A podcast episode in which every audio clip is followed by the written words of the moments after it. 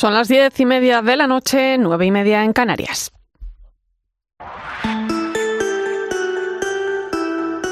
Irene Pozo. La linterna de la iglesia. Cope, estar informado.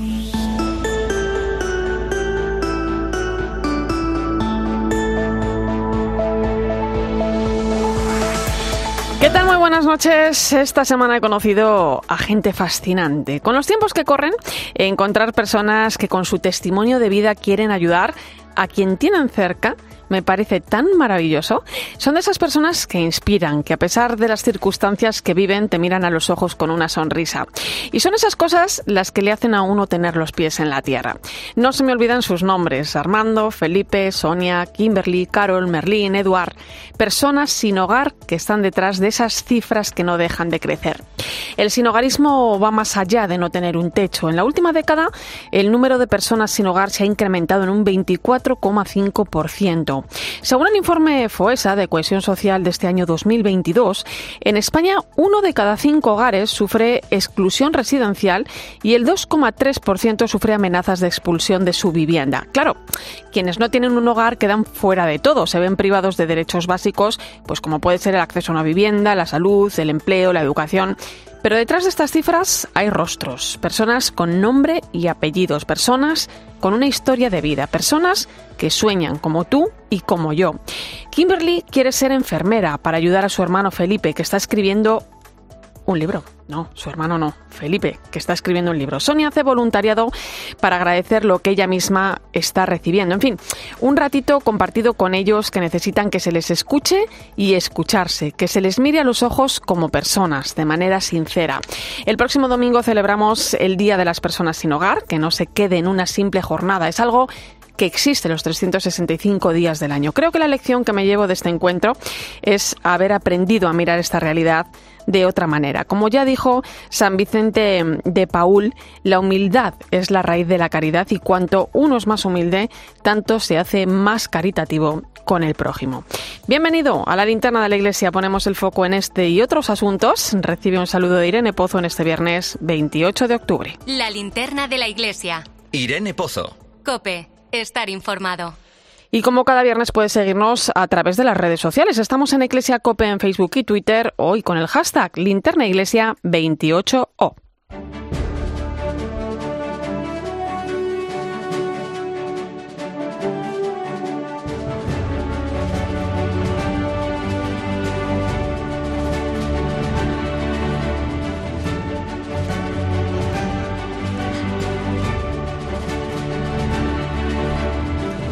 Repasamos hasta ahora las principales claves de la actualidad de la Iglesia que nos deja la semana. Lo hacemos con Manu Torralba. Buenas noches. Buenas noches, Irene. Empezamos con la presentación de la campaña por el Día de la Iglesia Diocesana que se celebra el domingo 6 de noviembre. Va dirigida a todos los que formamos parte de la Iglesia y su misión y nos recuerda que juntos conseguimos una parroquia viva. Hay cuatro maneras de colaborar con nuestras parroquias, con tu oración, con tu tiempo, con tus cualidades o con tu apoyo económico, todas igual de importantes. Precisamente, el Día de la Iglesia Diocesana aprovecha este año para dar las gracias por tanto, que es el lema elegido, dar las gracias. Como hace, por ejemplo, el responsable del Secretariado para el Sostenimiento de la Iglesia, Monseñor Joseba Segura el trabajo, el compromiso, las diferentes cualidades que cada uno aporta, porque uno tiene lo que el otro le falta y viceversa. Y luego, por último, el apoyo económico, que tanta cosa como la Iglesia tiene que hacer, pues también hay una dimensión económica que es muy importante. Durante la rueda de prensa, además de recordar cifras como que los voluntarios aportan 41 millones de horas al año en sus parroquias de forma generosa, se ha presentado un nuevo logo para la campaña Por Tantos. Lo ha hecho el director de la Oficina para el Sostenimiento de la Iglesia, José María Albalada. La propuesta evoluciona la, identidad visual de por tantos, manteniendo los valores y los atributos esenciales. Bueno, el paso que se da hacia una marca más actual, cercana y accesible, con un símbolo especialmente funcional para los entornos digitales. Se encuentra condensado la humanidad, la fe y la entrega de la Iglesia. Y luego es una X que al mismo tiempo proyecta movimiento y dinamismo. Más cosas. Las comisiones episcopales para la comunicación social de Portugal y España han celebrado esta semana en Santiago de Compostela su encuentro anual. El tema elegido para reflexionar y compartir ha sido comunicar una esperanza mayor. La Iglesia debe acompañar las preocupaciones de las personas de nuestro tiempo y no solo transmitir un mensaje y una ética. Esta es una de las conclusiones a las que han llegado las comisiones de los dos países en esta reunión que han mantenido entre el lunes y el miércoles. Ambas comisiones para la comunicación social apelan por construir una nueva presencia de la Iglesia en la cultura, en la transformación social y en la actividad política con la participación activa de los laicos. Para conseguir el objetivo, las conferencias episcopales de ambos países consideran que es necesario situar a la familia en un lugar privilegiado de transmisión de la fe. Los presidentes de medios de comunicación social en las respectivas conferencias episcopales son Monseñor José Manuel Lorca, obispo de Cartagena, y Monseñor Joao Labrador, obispo de Viana de Castelo. Afortunadamente, gracias a tantísimos laicos voluntarios que hay en Cáritas, en las distintas organizaciones de caridad que tiene la Iglesia. El sacramento del perdón está en la sociedad, entre nosotros. Y hoy en los cines Verdi de Madrid se ha presentado la edición 19 de la Semana de Cine Espiritual que se va a celebrar entre noviembre y abril, según la diócesis donde se vaya a desarrollar. Se trata de una oferta para los centros educativos que ayuda a profundizar en las competencias digitales, comunicativas y espirituales a través del cine. Lo hace este año con el lema Levanta la mirada, inspirado en el de la JMJ del año que viene. María se levantó y partió sin demora. Entre las películas que se exhibirán en esta edición destacan a Inbo, Tengamos la fiesta en paz, El milagro del Padre Stu, muy bien Mark Wahlberg, amigo de la casa, Art de Notre Dame y Dune, una cita pensada para los jóvenes de todas las edades y en cuya última edición participaron más de 55.000 personas. El sacerdote Pello Sánchez es el director de contenidos de la Semana de Cine Espiritual. Más de 40 diócesis participan en esta iniciativa, que se realiza directamente en los cines y que se prolonga después en las aulas, a través de unas unidades didácticas, pero también con iniciativas y propuestas para los profesores. Una propuesta que es realmente actual para este momento. Manu Torralba, gracias. A ti, Irene, hasta luego.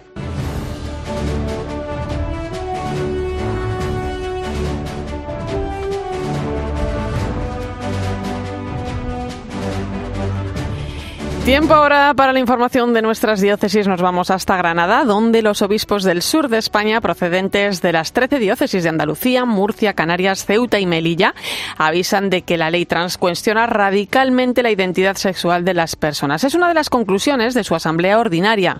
Cope Granada, Juan de Dios Jerónimo, buenas noches. Buenas noches, Irene. En el transcurso de esta Asamblea de los Obispos del Sur, celebrada en el Seminario de Granada, se inauguraba la Academia de la Historia de la Iglesia en Andalucía, que tiene como objetivo profundizar en el conocimiento de los orígenes cristianos que han configurado la identidad y cultura andaluza y que tiene su sede en la Abadía del Sacromonte. Además, los obispos de Andalucía, los obispos del sur de España, han vuelto a rechazar la nueva ley del aborto y han denunciado las consecuencias de la posible aprobación de la ley trans que, mm, dicen, cuestiona radicalmente la identidad sexual de las personas en todos los ámbitos de la vida personal, familiar y social. En los próximos días 19 y 20 de noviembre se va a celebrar el tercer Congreso de Profesores de Religión Católica eh, aquí en Granada. Y seguimos en Pamplona, donde se ha lanzado un juego de mesa inspirado en el parchís en el que los santos navarros son los protagonistas. San Fermín, San Francisco Javier, San Saturnino, y San Honesto. Nos lo cuenta desde Cope Pamplona Esther García. Buenas noches. Buenas noches, Irene. La Catedral de Pamplona ha lanzado este juego de mesa, el Clauchis, que es un acrónimo de las palabras claustro y parchís. Se inspira en el tradicional juego de mesa indio, tiene las mismas reglas y cada color se identifica a un santo navarro. El rojo es San Fermín, el azul San Francisco Javier, el amarillo San Saturnino y el verde San Honesto, que es el copatrón de Pamplona. Es un dato desconocido por la mayoría de los navarros que ha llevado a la creación de este juego, según cuenta el director del Museo Catedralicio Gonzalo García. Nocturnas a las que me refería, creo que ninguna, y llevamos del orden de más de 25 visitas nocturnas, yo creo que solamente una persona aceptó con lo de San Honesto. Por el momento, el Clauchis solo se puede adquirir en el propio Museo Catedralicio de Pamplona. Y en Burgos, su catedral va a ser la primera en ofrecer visitas con un enfoque matemático. Lo hará a través de una aplicación en la que explicará cómo esta ciencia contribuye a la belleza y armonía en este monumento gótico. Cope Burgos, Sergio Corral, buenas noches.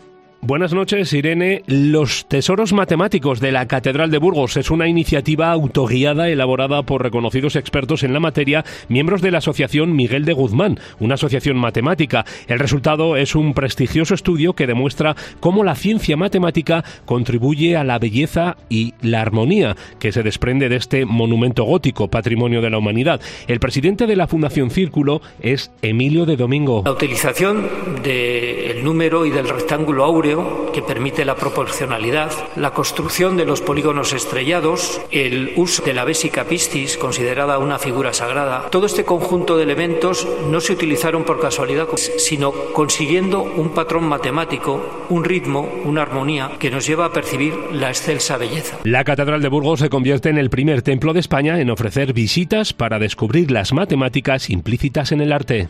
Nos vamos a Salamanca, donde el cardenal O'Malley, arzobispo de Boston, ha participado en las jornadas de teología de la Universidad Pontificia con una conferencia titulada Orar en un mundo que sufre, en la que ha compartido con los presentes su experiencia como defensor de la vida. En su intervención ha reclamado los beneficios de la oración a pesar de los avances científicos para dar razón de nuestra vida y llenar de significado el dolor, el sufrimiento y la muerte. La ciencia puede responder a muchas preguntas sobre el mundo que nos rodea, pero no puede decirnos cuál es el valor de las cosas, nuestra propia identidad, nuestro propósito y misión. Estas cosas solo se puede descubrir por la fe, una fe alimentada por la oración. Y terminamos en Málaga, desde donde nos llega una noticia cargada de historias, de voces y rostros que nos invitan a despertar a la realidad que se vive en las fronteras. Es la historia que nos trae Ana Medina. Buenas noches, compañera. Buenas noches, Irene. Imágenes que se clavan en las pupilas, objetos, un lápiz de labios, una barca neumática, una manta, que puedes tocar y dejar que te toquen. Con esto se encuentra el visitante cuando se acerca a la exposición Al Límite. La Fundación Espínola Solidaria de las Esclavas del Divino Corazón la está llevando a sus centros educativos en España. Desde esta semana está aquí en Málaga, en el Colegio de Calle Liborio García, hasta el 10 de noviembre y recoge imágenes del fotoperiodista Santi Palacios y objetos inspirados en historias personales reveladas y acompañadas por Elena Maleno, activista de los derechos humanos y fundadora de Caminando Fronteras. Ella expone su vida por la defensa de los derechos de las personas, lo que le ha costado ser acusada injustamente y expulsada de Tánger, donde residía.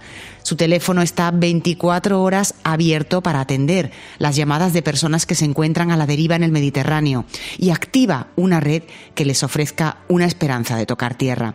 Su conocimiento en primera persona le lleva a alzar su voz ante esta realidad. ¿Se puede matar a una persona por cruzar una frontera?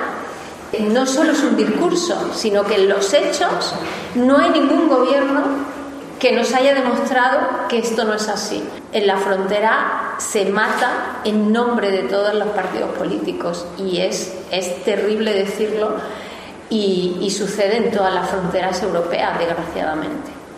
Entonces, nos parece muy peligroso que la Europa ¿no? que están construyendo sea una Europa basada en esto. Como sociedad tenemos que decir, no podéis jugar con esto, no vais a tener mi voto, no vais a tener mi apoyo.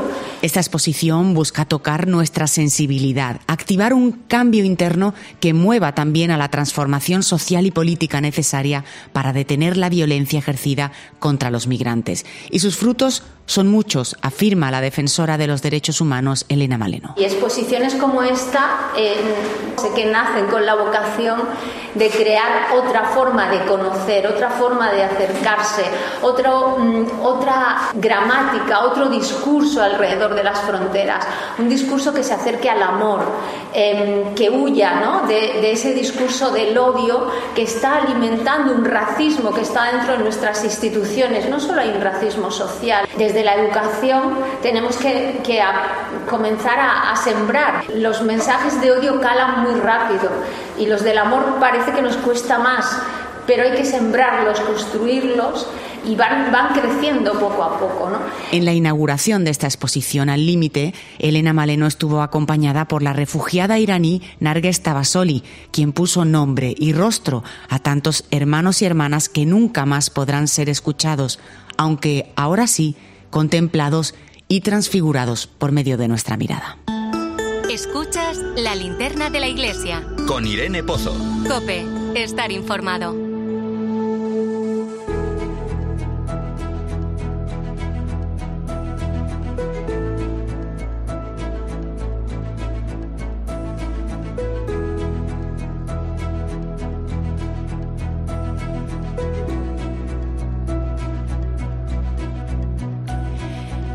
Hace apenas 15 días conocíamos el nombramiento de Monseñor Enrique Benavent como nuevo arzobispo de Valencia. El hasta entonces obispo de Tortosa, diócesis a la que llegó en 2013, regresa a la ciudad que le vio nacer y crecer porque allí se formó, fue ordenado sacerdote y posteriormente nombrado obispo auxiliar. Tiene muchas cosas que contarnos, Monseñor Enrique Benavent. Buenas noches. Muy buenas noches. No ha salido aún de Tortosa, pero tengo que preguntarle, después de casi una década allí, ¿qué deja y qué se lleva? Bueno, dejo una década, casi una década de una dedicación, creo que ha sido total a la diócesis de Tortosa. He recorrido todas las parroquias de la diócesis, muchas las más grandes muchas veces, las más pequeñas, que muchas de ellas están deshabitadas, también las he visitado. He conocido a muchos cristianos que intentan vivir su fe, laicos, religiosas, religiosos, sacerdotes muy fieles a su ministerio, que para mí han sido un testimonio. Yo creo que he intentado dejar pues lo que un obispo debe dejar, que es sembrar el evangelio, acompañar a los creyentes, intentar anunciar a Jesucristo a quienes no le conocen e intentar estar cerca de las personas que en una diócesis de este tamaño pues es eh, bastante fácil porque se permite o permite eh, un contacto muy frecuente con las personas. Y me llevo pues un gran recuerdo, un gran recuerdo de esta diócesis que después de nueve años y medio forma parte de mi vida, de eh, una diócesis que tiene un gran sentido de diócesis, a pesar de su configuración un poco especial, porque parte del territorio es de Cataluña, parte del territorio es valenciano, pero curiosamente todos los pueblos se sienten unidos y es un vínculo de unión el hecho de pertenecer a la diócesis de Tortosa. Qué bueno. Y en ese sentido, pues esa experiencia de iglesia y de una experiencia familiar de iglesia es algo que me ha llegado al corazón. Eh, va a tomar posesión de Valencia el próximo 10 de diciembre. Eh, bueno, aunque es una archidiócesis que usted conoce bien, no sé si le da un poco de vértigo, ¿no? Eh, ¿Cómo afronta esta nueva etapa?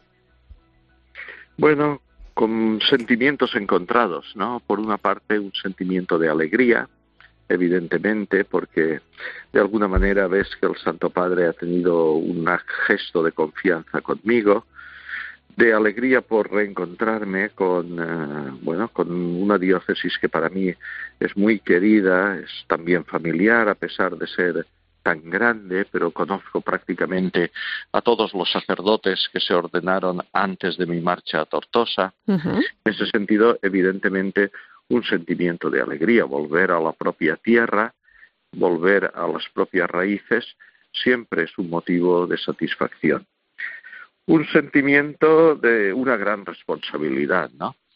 Porque cuando uno va a un sitio que no conoce, pues bueno, tiene ese sentido de responsabilidad, pero yo pienso que cuando eh, uno vive en su propia diócesis, en eh, la diócesis de la que lo ha recibido todo, sí.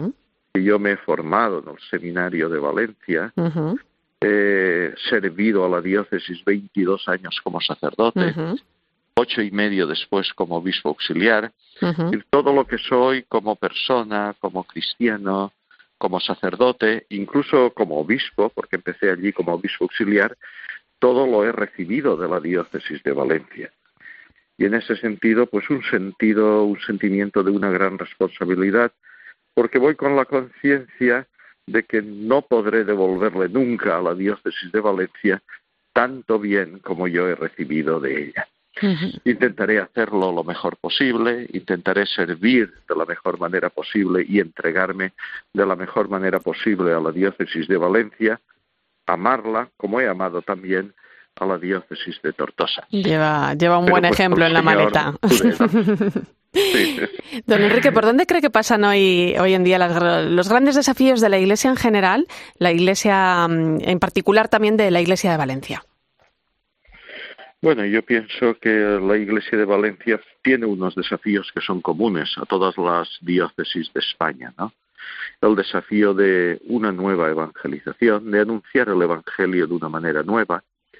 Y eso pasa, como dice el Papa Francisco, por un anuncio del Evangelio con alegría, por un testimonio de que vivimos el Evangelio con alegría, con esperanza y que las dificultades del momento actual pues no nos llevan a perder la alegría. ¿eh? Pienso que muchas veces la Iglesia estamos como muy, nos pesan mucho las dificultades y somos, nos cuesta más ver los signos de esperanza, de vida cristiana, de santidad que hay en la Iglesia. Yo pienso que el Papa nos muestra un desafío y es mostrar, vivir el Evangelio con alegría.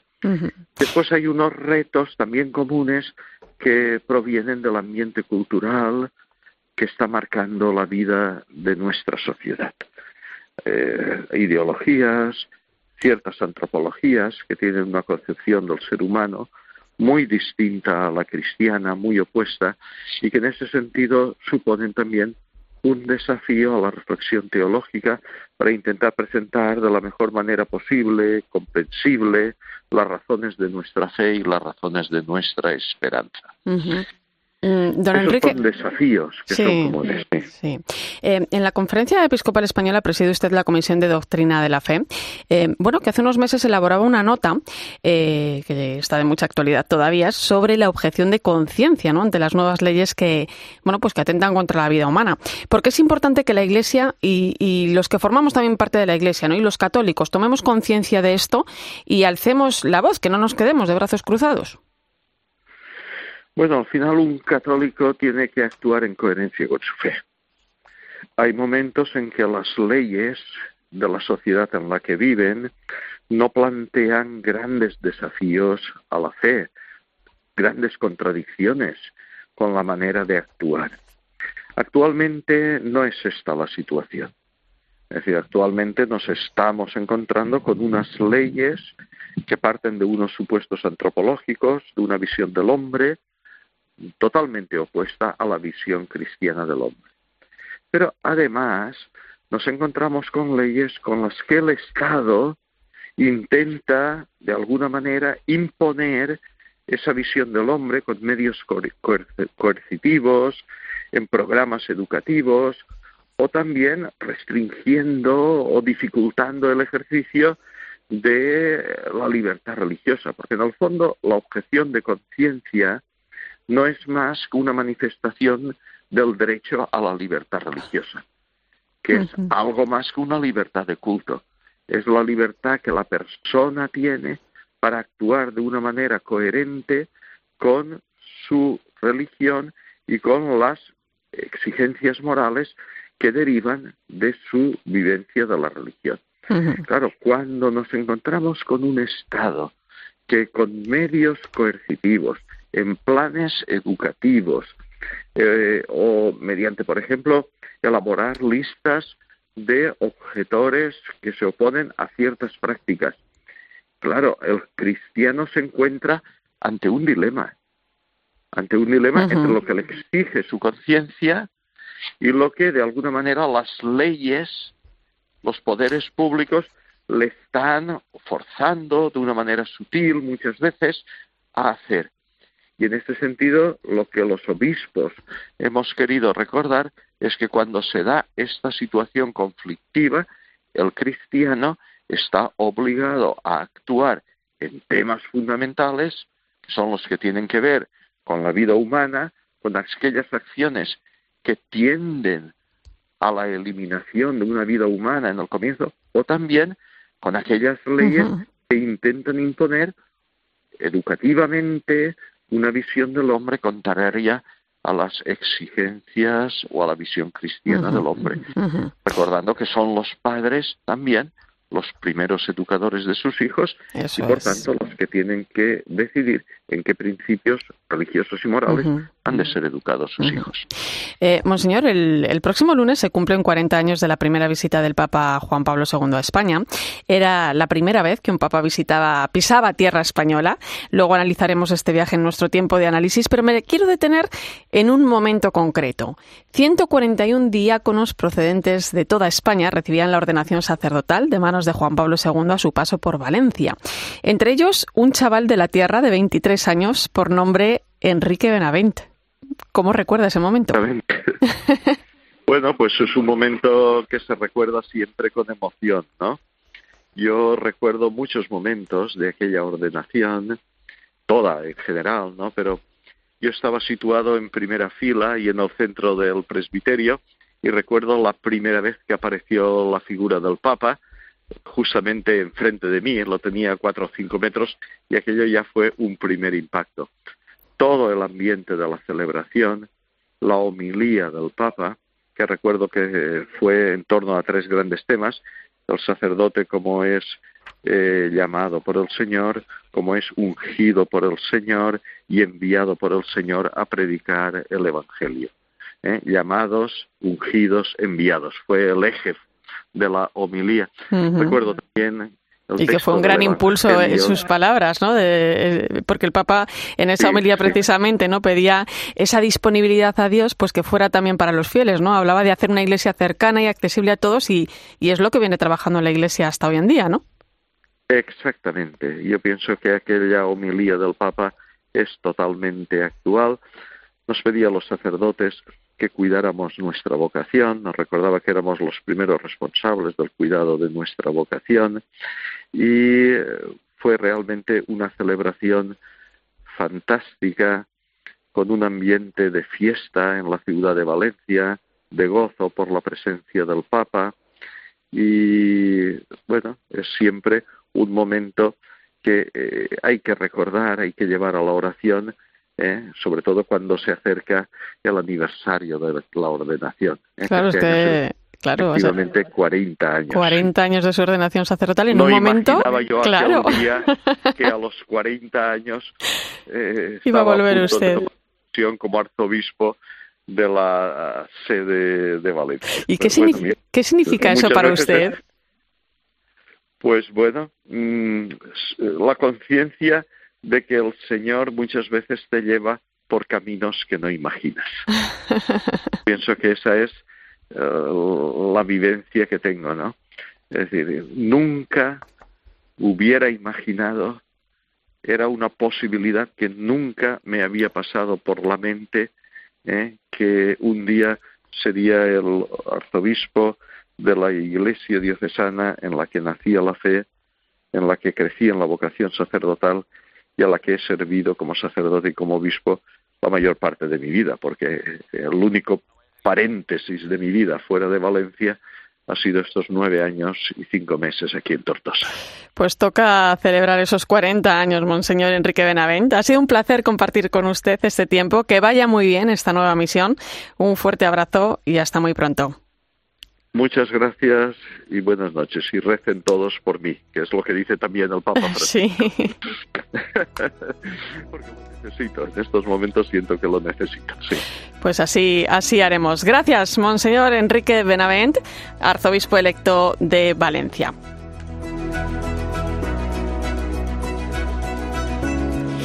Enseguida llegamos a las 11 de la noche, las 10 en Canarias. Vamos a poner el foco de la linterna de la Iglesia en esa primera visita que el Papa Juan Pablo II realizó a España. Será a partir de las 11, las 10 en Canarias. Recuerda que estamos en Iglesia Cope en Facebook y Twitter, hoy con el hashtag Linterna Iglesia 28. ¿Y tú qué estás pensando? Escribe a Irene Pozo en Twitter en arroba eclesiacope. Y en nuestro muro de Facebook, Eclesia Cope. Este fin de semana Cristina tiene un plan. Que ya estamos aquí. En Cope de 10 de la mañana a 2 de la tarde, los sábados y domingos, el mejor entretenimiento lo encuentras en fin de semana. Bienvenido a tu programa de fin de semana. Con Cristina López Slichting.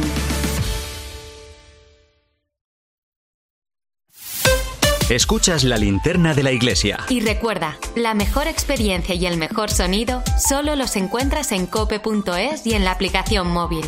Descárgatela. Al 80% de los españoles les preocupa no llegar a fin de mes. Es el momento de actuar. Con Rastreator puedes ahorrar más de 100 euros al mes.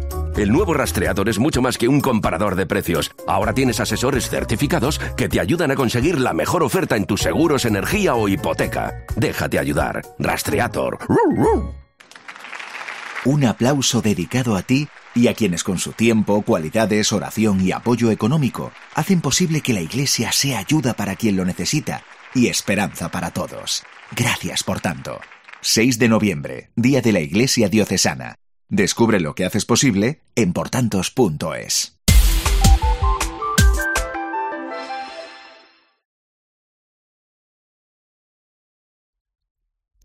Son las 11 de la noche, las 10 en Canarias. Irene Pozo. La linterna de la iglesia. Cope, estar informado.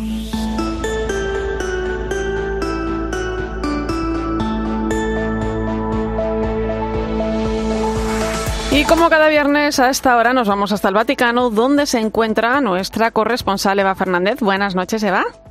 Muy buenas noches, Irene. Eh, día importante este pasado jueves para toda la Iglesia. Se presentaba el documento de trabajo para la fase continental del Sínodo que acaba de comenzar y que es el resultado de la consulta realizada en las diócesis del mundo en su primera fase, la fase diocesana. ¿Cómo se presentan los próximos meses, Eva? Eh, se presentan llenos de diálogo, de intercambio, de enriquecimiento mutuo, porque el terreno mm, podemos decir que ya está desbrozado y ahora a partir de esta planilla esencial se va a facilitar mucho el trabajo en la fase continental en la que los distintos comités irán reflexionando ¿no? para elaborar una síntesis final ante la reunión de obispos que el Papa, como ya comentamos justo la semana pasada, fijó para octubre de 2024, dando un año más para este encuentro porque es un sínodo fundamental para el que no hay que tener prisa, como explicaba el Papa. El documento de trabajo que se ha presentado esta semana confirma que eh, este proceso de escucha y discernimiento en el que nos encontramos es ya una realidad, ¿no? Y a partir de la experiencia que adquiramos durante los dos próximos años, lo habitual en la Iglesia será escuchar a todos los niveles, a nivel de parroquias, a nivel de diócesis. Esto no tiene nada que ver, como sabemos, con poner en marcha un referéndum o someter las cuestiones a votación, sino más bien tiene que ver con restablecer la escucha del pueblo de Dios como ocurría en los primeros siglos del cristianismo. El, nombre, de hecho, escogido para este documento es, muy particular porque, porque se llama Ensancha el espacio de tu tienda, ¿no? que viene viene a, traducir esa idea de esa oportunidad que tenemos de dar cabida en nuestra casa a opiniones que sean distintas a las nuestras. ¿no? esta, es, esta es la idea que se repitió mucho durante la presentación de la síntesis de, los resultados, como sabemos, de 112, de las 114 conferencias episcopales, de, todas las iglesias orientales católicas, de las reflexiones mm, de, casi todos los dicasterios de la curia romana, de los religiosos, de los movimientos, de las contribuciones de particulares, incluso de opiniones recogidas a través de las redes sociales. Explicaba mm, de una forma muy gráfica el arzobispo de Luxemburgo, Hollerich, que, que además es el relator general del Sínodo de los Obispos, que este documento es un reflejo del resultado de la conversación espiritual del pueblo de Dios.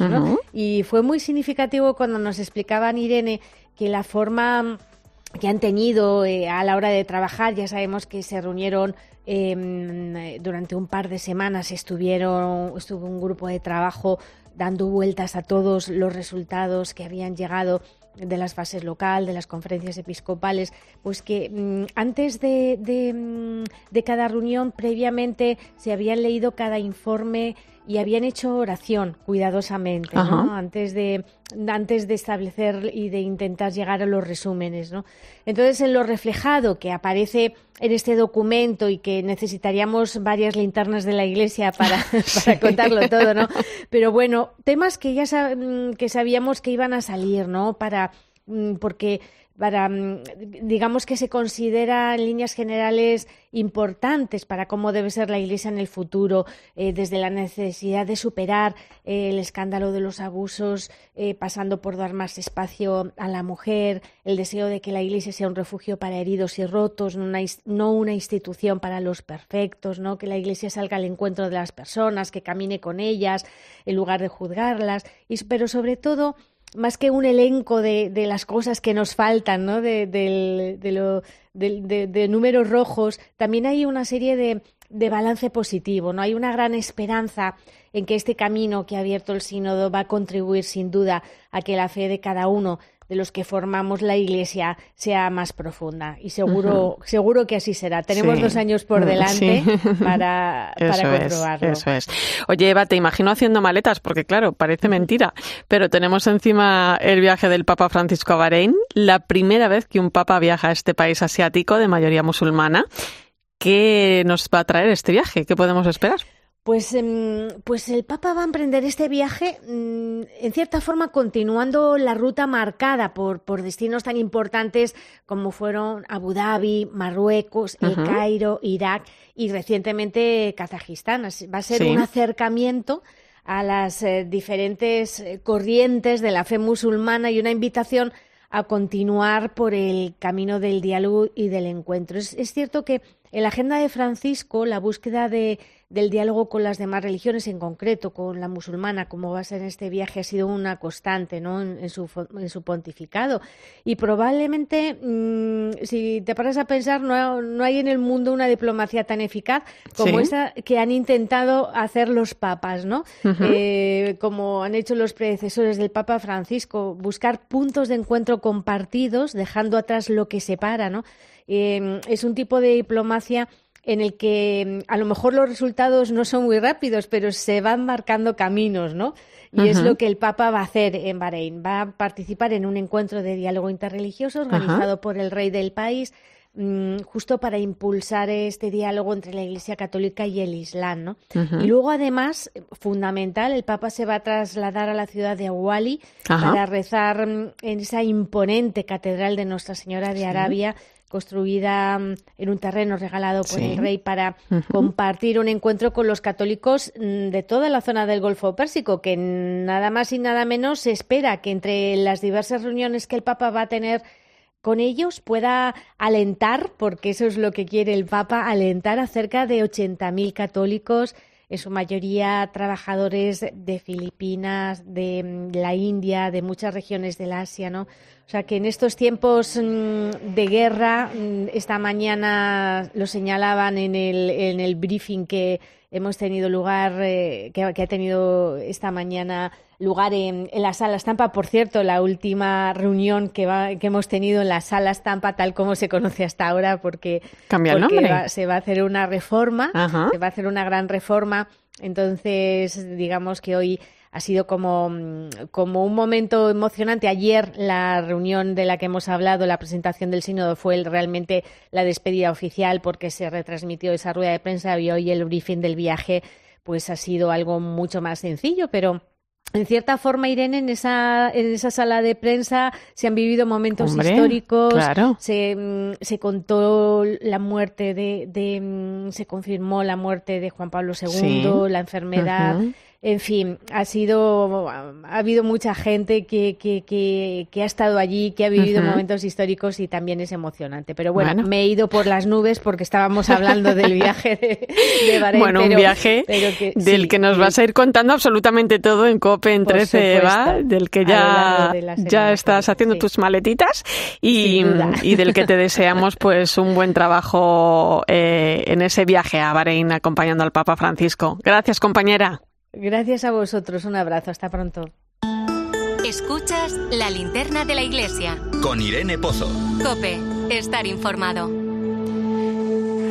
11 y 8 minutos de la noche, una hora menos en Canarias, entramos en tiempo de tertulia hoy con el análisis del rector de la Universidad Eclesiástica San Damaso, Javier Prades. Muy buenas noches.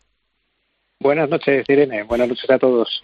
Y de la directora del Máster de Doctrina Social de la Iglesia de la Universidad Pontificia de Salamanca, Teresa Conte, bienvenida. Muchas gracias, Irene. Hoy os tengo a los dos en la distancia, por eso soy un poquito así, pero bueno, os echo de menos, ¿eh? bueno, momento... ¿eh? Momento histórico el que vamos a recordar. Están a punto de cumplirse 40 años de la primera visita de un papa a España. Con verdadera emoción acabo de pisar suelo español.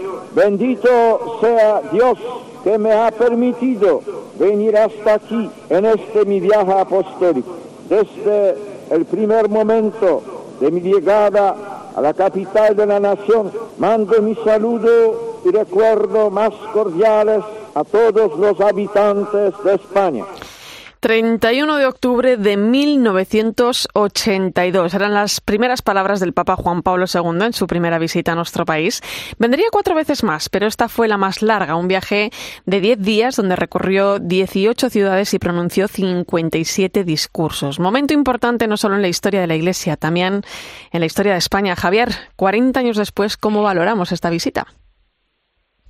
El adjetivo está muy gastado, pero es el que hay que utilizar. Histórica, porque de los muchos aspectos que reunió aquel viaje tan intenso que podemos ir comentando, quizá yo destaco en primer lugar la impresión eh, primera que, producía, que era ver que el, anuncio de Jesucristo, proponer a Jesucristo, eh, se veía en la propia persona del Papa, genera un tipo de hombre, un tipo de humanidad que, se cumple en este mundo. Estamos acostumbrados, estábamos acostumbrados quizá a, la, a la falsa oposición. O se habla de Dios o se habla de lo humano. Quien habla de Cristo eh, se ocupa del más allá y en cambio quien se quiere ocupar de, de, la vida, del humano, de los intereses de la realidad, ese tiene que prescindir de Dios. Y esa, esa disyuntiva ya en los años 80, en la España que empezaba a andar en el mundo moderno, eh, eh, estaba muy dentro. Yo hablo de mí mismo como joven en aquel momento, pues ves en el Papa, o sea, la primera impresión de conjunto es el anuncio de Jesucristo y una humanidad más interesante aquí y ahora es posible.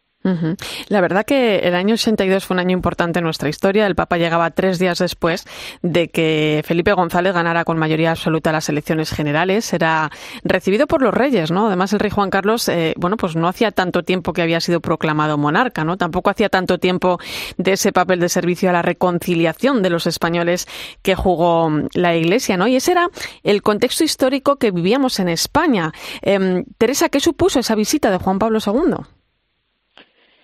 Pues eh, claro, ahora cuando lo dices, Irene, quizás hay muchas personas jóvenes que nos están escuchando, más jóvenes que nosotros, que no recuerdan, no, son conscientes de lo que supuso la visita de un papa a una España en la que ganaba el Partido Socialista después eh, de las elecciones de, la, de, de, las elecciones del año 36, ¿no? Sí, sí. España llevaba 50 años 48, ¿no? Para ser exactos, si no me equivoco ahora, eh, no menos, bueno, da igual, 46, eh, sin conocer en el gobierno a un partido socialista.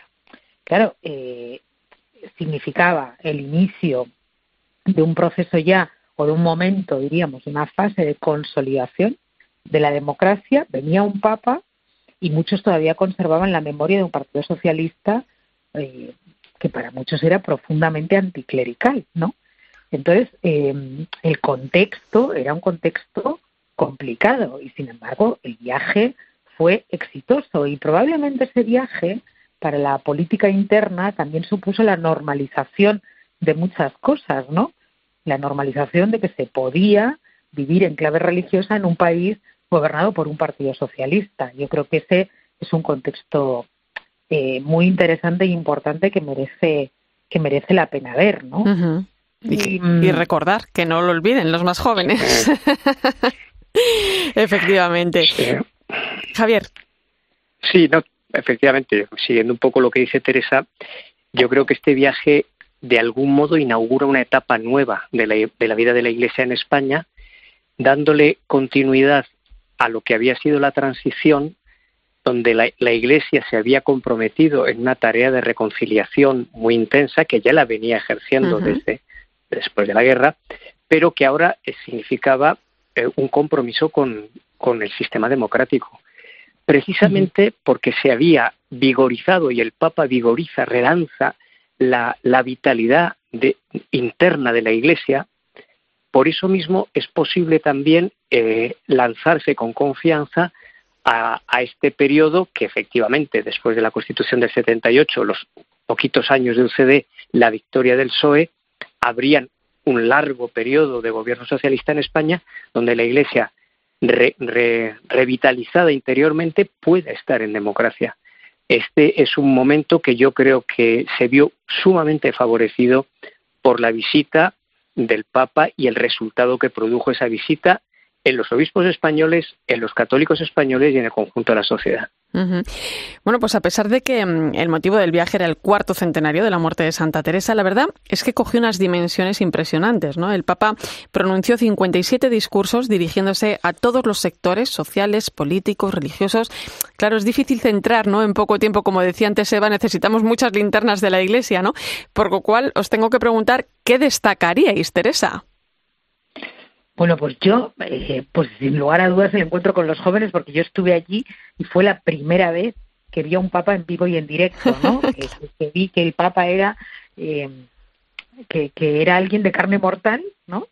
Eh, fue además, yo creo que mi primera vez en Madrid, en ese estadio Santiago Bernabéu, que fue impresionante, y luego eh, un viaje complicado o una visita complicada o una etapa muy complicada del viaje que fue su visita al, a la Basílica de Montserrat.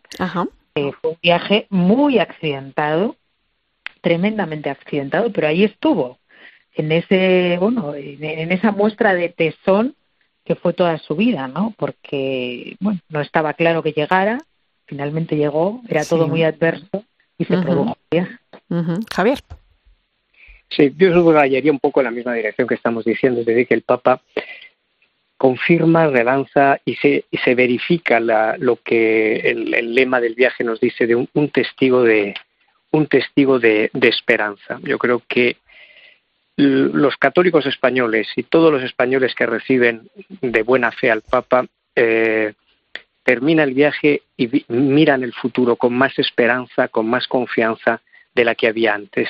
No son años fáciles, hemos salido del intento de golpe de Estado, del cambio tan profundo que suponían estas elecciones, tantas incertidumbres, la crisis económica que, que arrastrábamos y la que vendría después. Pues bien, eh, tiene el, el don excepcional de infundir esperanza a los católicos españoles y a todos los españoles. Fijaros que eh, el año anterior, eh, hacía poco más de un año, en el año 81, el Papa había sufrido el atentado que casi acaba con su vida, el intento de asesinato por parte de, de Ali eh, esto hizo que se pospusiera el viaje en un par de ocasiones. Fue, mm, aún así, bueno, pues hace ese viaje fue el primer viaje de los cinco que realizó a nuestro país. ¿Por qué creéis que tenía tanto amor a España Juan Pablo II, Teresa? Bueno, yo creo que siempre se ha dicho, ¿no? Que bueno, él conocía la mística española, igual que el cardenal O'Malley, al que has citado hace un rato. Conocía la mística española y ha hecho su tesis doctoral sobre la fe en las obras de San Juan de la Cruz. Yo creo que era también un profundo conocedor y admirador del Carmelo, de la obra del Carmelo, sin lugar a dudas. Creo que también hay razones personales, ¿no? Tenía buenos amigos españoles que le hayan ayudado mucho cuando tenía que ir y venir eh, de Polonia. Eh, y luego, pues, pues creo que hay eh, razones que tienen que ver también con la tradición mariana de la Iglesia Católica y del pueblo católico español. Tiene que ver también con la historia de España, con su papel, ¿no? En la evangelización. yo creo que, bueno, yo resaltaría esas cuestiones. Seguramente hay otras, ¿no? Cinco viajes sí. demuestran que que había una, no sé si una opción de preferencia por España, pero casi casi. Y además, eh, claro, yo os pregunto, ¿cuál creéis que fue su mayor aportación? Pero claro, es que un pontificado tan largo, pues son muchas las enseñanzas que nos deja, ¿no? Se le conoce como el Papa de la Familia, por cierto, impresionante también la Misa de las Familias en ese viaje en 1982 aquí en Madrid. Pero también nos robó el corazón a los jóvenes de entonces, lo decías tú antes, Teresa, o sus palabras sobre Europa. Por cierto, el viaje del 82 terminaba en Santiago de Compostela, donde allí pronunció un, memorable discurso sobre la identidad europea, ¿no? Decía, desde Santiago te lanzo, vieja Europa, un grito lleno de amor. Vuelve a encontrarte, sé tú misma, ¿no, Javier? Tiene que ver con lo que veníamos diciendo. Seguramente el, Papa Poitigua, Papa polaco, percibe en España una doble faceta como nación, que es una la que nos enseña el camino de, Santiago, es la gran identidad jacobea de España, eh, creadora de europeidad por la fe. Este es, este es un primer elemento que yo creo que el Papa reconoce con un gran simbolismo en Santiago en aquel memorable discurso y luego la presencia de España en América, es decir, la proyección misionera de la Iglesia Católica y de la nación española hacia América. Yo creo que son elementos que el Papa reconoce como el designio histórico de una comunidad mm, social y humana como, una comunidad nacional como, la española, que son elementos eh, sumamente apreciados. ¿Qué más se puede añadir? Añado otra cosa de las mil que podríamos señalar, pero muy, muy relevante. La presencia de Juan Pablo II en España genera multitud de vocaciones, multitud de vocaciones. Y ese dato es inconfundible porque no pasa siempre ni con todos. ¿eh? Eh, tú te encuentras con, con este viaje, te encuentras con la primera JMJ de Santiago, y es que no hemos parado de ver personas que se convierten o que descubren la vocación al sacerdocio o que a, o a la vida consagrada o a un mm, renacimiento de la vida cristiana por el, el don carismático que tiene este hombre que acompaña al carisma de su ministerio petrino, que se lo tienen todos. Pero desde luego, donde Juan Pablo II ponía eh, el pie, ahí crecían vocaciones. Y, de hecho le tenemos convertido en un gran santo. Fijaros, Joaquín Navarro Valls, quien fuera portavoz de la Santa Sede durante 22 años, una de las personas que mejor le conoció, decía de él que siempre sonreía, ¿no? que tenía muy buen sentido del humor y destacaba su santidad ¿no? en el día a día, ¿no? en la vida cotidiana. Claro, fue beatificado por Benedicto XVI, canonizado por Francisco, ¿no? ¿Qué nos enseña hoy Juan Pablo II, Teresa? Bueno, yo em, eh, su fortaleza, su entusiasmo, para mí, esas virtudes que no eran solo naturales, sino que estaban, por supuesto, alimentadas por su compromiso de fe, pero sí, el entusiasmo, la valentía, sin lugar a dudas, el coraje. Luego es que es un hombre por el que han pasado todos los dramas de la Europa más eh, reciente, ¿no? Todos. Eh, el comunismo, el nacionalsocialismo, eh, y, ese, bueno, ese, ese entusiasmo, ¿no? Yo creo que si a mí me preguntan, diría sí, eso, el entusiasmo. Javier, en tres eh, palabras. No por la vida, no, no. el entusiasmo eh, general de Juan Pablo II, antes destacábamos también la esperanza. Yo te doy tres palabras, Javier, antes de despediros. Sí, el, ese sentido del humor, sin duda, hasta el final, ha atravesado incluso el, tiempo terrible de la enfermedad del Parkinson, nunca perdida, y el poner ante todos una humanidad cumplida gracias a Cristo y no a pesar de Cristo. Este es el testimonio de la persona del Papa dentro del testimonio del Papa como ministro el sucesor de Pedro. Pues ha sido un placer, compañeros, compartir este tiempo con vosotros. Necesitamos muchas linternas de la Iglesia más, como decíamos antes, como decía Eva. Gracias. Gracias. Bueno, es que resumir a Juan Pablo II en tan poquito tiempo es un horror. Eh, Javier eh, Prades, un placer. Buenas noches, Irene, y a todos. Teresa Conte, hasta pronto, hasta pronto.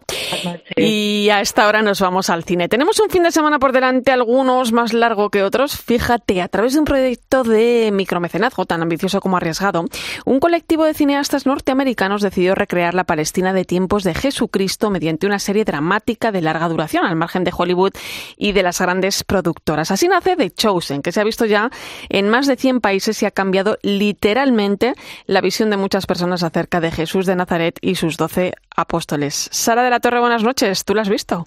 Así es, Irene, buenas noches. Estoy enganchada. He visto la primera y la segunda temporada y es que lo fácil es que lo puedes ver en el móvil. No se ha estrenado ni en las plataformas al uso ni en los grandes cines, sino que lo puedes ver completamente gratis registrándote en thechosen.es. Y además, Sara, eh, no es la única innovación de The Chosen, ¿no? Porque esta serie se que recrea el Evangelio, no pone el foco en la propia figura de Jesucristo. Cuéntanos eso. A ver, para ser exactos, en lo que pone el foco la serie es en los elegidos, que es la traducción literal del título. Quiere decir en los personajes, con sus problemas, sueños, preocupaciones, alegrías, virtudes y defectos que conocen a Jesús y cambian su vida. Esta semana hemos tenido la oportunidad de entrevistarles y ellos mismos nos lo han contado. Escúchalos. Los no creyentes y los creyentes reciben mucho de esta serie. No es una serie que siga la historia bíblica ni que vaya de milagro en milagro. Es una serie sobre las relaciones personales de los discípulos, de la gente que había alrededor de ellos, sobre lo que era ser hermanos y sobre cómo es dar tu vida por algo mucho más grande que tú mismo. Escuchábamos al actor que interpreta a Andrés, al hermano de Pedro, y también la actriz Radha Mitchell, que da vida a Tamar, un familiar de los apóstoles, expone un mensaje de sanación con el que ella misma dice que mucha gente ha conectado y es que, como nos han contado, cuando ves la serie te sientes mejor que antes de hacerlo y es algo que luego quieres compartir con todo el mundo. La serie muestra la vida de Jesús a través de las personas que están alrededor de él. Y eso es único porque todos somos diferentes. Desde esas diferentes perspectivas es desde donde vemos a Jesús. Esto hace que la serie nos dé algo con lo que conectamos y por eso es por lo que a la gente le gusta tanto.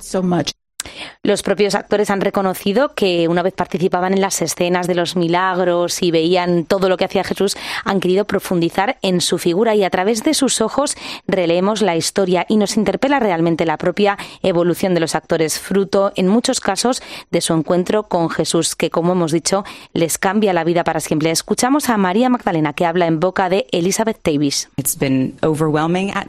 Es bastante impresionante. A veces tengo que recordar que es una mujer que amó profundamente a Jesús y que había tanto amor en su corazón que todo lo que tenía que hacer era centrarme en eso y asegurarme de que era auténtico y que lo demás vendría solo. En definitiva, Irene, una serie que pese a estar basada en los evangelios, también te tengo que decir que tiene licencias artísticas para recrear ciertos diálogos, cualidades de algunos personajes, pero bueno, todo ello permite atraer las miradas más allá de las fronteras con un guion que ofrece la perspectiva de un Dios hecho hombre. Pues un planazo para el fin de semana, Sara. Yo también he de confesar ¿eh? que estoy un poco enganchadita, si es que a lo mejor dedico también un poco Pues de tiempo este fin de semana. Te la termines en el puente, que es un puente largo. bueno, el que lo tenga, el que lo tenga. Gracias, Sara de la Torre. Un fuerte abrazo. Y gracias también a ti por acompañarme esta noche en la linterna de la iglesia. Ahí queda esa recomendación para ver The Chosen. Te dejo ahora con el partidazo de Cope y Joseba Larrañaga.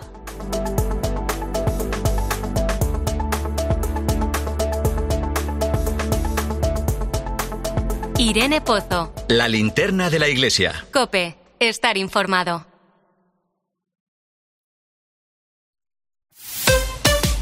Escuchas Cope. Y recuerda, la mejor experiencia y el mejor sonido solo los encuentras en cope.es y en la aplicación móvil. Descárgatela. A ese dolor de espalda que te fastidia el fin de semana. ¿Y a ese dolor de cabeza que pone a prueba tu paciencia? Ni agua. Ibudol es el primer ibuprofeno bebible en formato stick pack para aliviar el dolor rápidamente, con agradable sabor y sin necesidad de agua. Al dolor, ni agua. Ibudol tenía que ser de Kern Pharma. Lea las instrucciones de este medicamento y consulte al farmacéutico. Ahora en Carrefour y Carrefour.es te devolvemos un 40% por compras superiores a 50 euros en juguetes y bicicletas hasta el 2 de noviembre. Descuento en cupón canjeable. Carrefour, aquí poder elegir es poder ahorrar.